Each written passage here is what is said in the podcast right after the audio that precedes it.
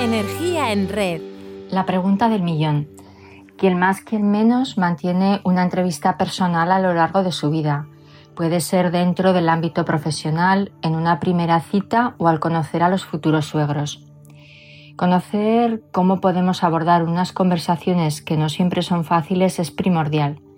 Requiere familiarizarnos con hacer preguntas, saber mostrar nuestros logros sin parecer engreídos, hablar de nuestros reveses poniéndolos en valor o estar preparados para manejar la reacción de nuestro interlocutor cuando escucha aquello que no le agrada. Nuestra vida laboral es un campo de experimentación. La entrevista de selección de personal a menudo es la que más nos intimida porque valoramos que nos jugamos mucho. Pero detrás vendrán las de evaluación de desempeño, aquellas en las que queramos solicitar un aumento de sueldo, una promoción o simplemente deseemos despedirnos. Sea cual sea el motivo, todos sentimos inseguridad y ansiedad en estas situaciones. Si analizamos los aspectos psicológicos de la esgrima, descubrimos que tienen mucho en común con una entrevista de trabajo, ya que se ponen en juego habilidades como el procesamiento de información para que el tirador, que es como se llama quien practica este deporte, tome decisiones y ejecute acciones con gran velocidad, anticipándose y reaccionando rápidamente ante los movimientos del oponente. Responder de manera eficiente y natural en situaciones estresantes se puede lograr. Veamos un ejemplo. Al candidato a un puesto se le planteó el siguiente dilema ético. Supón que estás conduciendo tu coche en una noche de tormenta terrible. Pasas por una parada de autobús donde se encuentran tres personas esperando. Una anciana que parece a punto de morir, un viejo amigo que te salvó la vida una vez y el hombre perfecto o la mujer de tus sueños. ¿A cuál llevarías en el coche teniendo en cuenta que solo tienes sitio para un pasajero? Podrías llevar a la anciana para intentar llegar al hospital antes de que sea demasiado tarde. Podrías recoger al amigo con el que estás en deuda, pero también podrías optar por la opción de invitar a subir a la persona que te ha cautivado. No puedes perder esta ocasión. El aspirante que fue contratado entre 200 aspirantes no dudó al dar su respuesta. Le daría las llaves del coche a mi amigo y le pediría que llevara a la anciana al hospital. Yo me quedaría esperando el autobús con la mujer de mis sueños. La clave está en destacar, bien como en este caso pensando creativamente, bien optando por una buena historia. La elección honesta y auténtica de un hecho que haya dejado huella en nosotros y narrarlo de forma apasionante facilitará la conexión con nuestro interlocutor. Se trata de compartir momentos, situaciones, sentimientos, emociones y aprendizajes. Algo que hace brillar nuestra vivencia es mostrar vulnerabilidad. Equilibrar las historias de éxito y fracaso que nos aportaron una lección importante pondrán en evidencia nuestra autoconciencia, actitud de aprendiz y mentalidad de crecimiento ante cualquier dificultad, y es la mejor opción para responder a preguntas de interés, Recuerda el consejo de Oscar Wilde. Sé tú mismo, los demás puestos están ocupados. Este enfoque también nos puede ayudar a iniciar una conversación con más éxito que un simple estudias o trabajas. Al mostrarnos abiertos, establecemos una conexión emocional con nuestro interlocutor y damos pasos para profundizar en la relación mostrando nuestro compromiso. A veces estamos en un evento social con personas con las que no tenemos mucha confianza y nos quedamos bloqueados sin saber bien qué decir. No lo dudes, pregunta. Formular preguntas es todo un arte, así que vamos a conocer tres características que le hacen generar la armonía que buscamos como si de una coreografía se tratara, adoptando incluso nuestros movimientos físicos a los de la otra persona.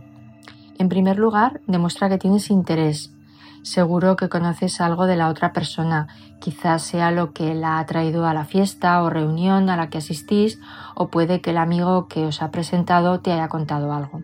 Pon en valor lo poco que puedas saber y profundiza en ello. En segundo lugar, piensa que una pregunta bien formulada puede servir para contar algo de ti rompiendo así el hielo. Por ejemplo, podemos decir según el contexto, mi experiencia me lleva a pensar esto o aquello y preguntarme puntos suspensivos. Llega el momento de formular la pregunta del millón. aquella que permitirá a nuestro interlocutor exponer su opinión y a nosotros escucharle con atención. No hay nada más halagador. Por último, una buena pregunta demuestra su valor si invita a desafiar las creencias de quien la recibe. Brinda al otro la oportunidad de hablar y desarrollar sus argumentos sobre el tema en cuestión, dando pie así a una conversación fluida. Pero ojo, no perdamos de vista que solo estamos practicando nuestras habilidades sociales, no entrando en polémicas ni discusiones. Descartes nos recordó que no hay nada repartido de modo más equitativo que la razón.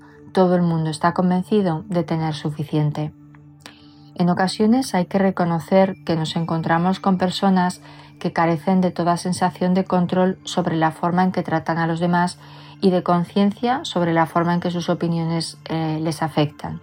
Ignoran la existencia de un espacio personal, interpretan o utilizan pobremente el lenguaje corporal e inadecuadamente la expresividad, de modo que su prosodia o cualidad emocional del habla puede ser estridente o tener un tono monótono. Incluso puede que tampoco interpreten las señales de despedida o los intentos por cambiar de tema, centrando la conversación en sí mismos sin mostrar ningún interés por los demás. Y en caso de formular una pregunta suele ser indiscreta o inoportuna. Pensando en lo que decía Platón, si se interroga a las personas planteando bien las preguntas, descubren por sí mismos la verdad sobre cada cosa. Podríamos entonces probar con una pregunta del tipo ¿y si saludamos a ese grupo de allí? Quizá de donde queramos irnos sea de la empresa que finalmente nos contrató. Así que va a tocar preparar la conversación con nuestro jefe y no sabemos cómo reaccionará. Se pueden dar varios escenarios. Supongamos que el jefe se enfada, relativamente normal ya que la ira es una reacción de estrés temporal que se pasa pronto. Toca ser amable y dejar espacio para procesar la noticia. Rindamos tributo a la máxima de saber ser y estar y mostremos agradecimiento por lo que nos han enseñado, por la oportunidad de aprender. Quizá el jefe quiera saber algo de nuestro futuro y lo critique. No entres en el debate. Agradece la opinión y mantente asertivo en tu decisión. Si alguien quiere chantajearte con la culpa o la vergüenza, tranquilízale y reitera tu agradecimiento mostrando tu disposición a facilitar el relevo. No olvidemos el consejo de Pitágoras, que más le vale a un hombre tener la boca cerrada y que los demás le crean tonto que abrirla y que los demás se convenzan de que lo es. La máxima de que la mejor palabra es la que está por decir es una buena opción cuando la conversación se calienta o se entra en un terreno resbaladizo.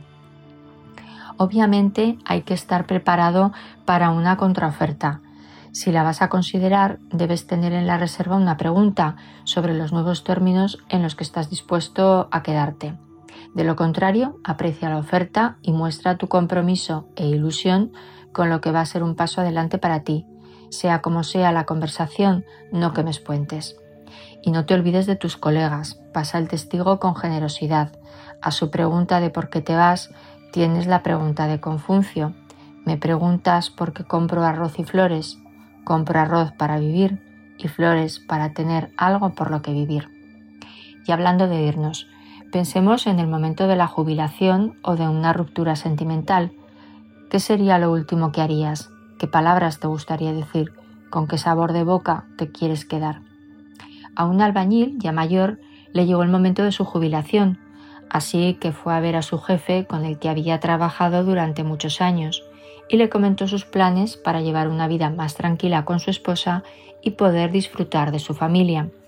El jefe sentía ver que su buen empleado dejaba la compañía, se lo dijo y le pidió como favor personal que construyera una última casa. El albañil accedió, pero su mente y su corazón ya no estaban allí, no estaba atento a lo que hacía y su trabajo dejaba mucho que desear. Era una desafortunada forma de acabar su carrera. Cuando el albañil finalmente acabó la construcción, su jefe fue a ver la casa y al finalizar la visita le tendió las llaves de la puerta. Era un regalo que le hacía. Madre Teresa nos diría que no siempre podemos hacer grandes cosas, pero sí podemos hacer las cosas pequeñas con gran amor. Gracias por estar ahí y poner tu energía en red.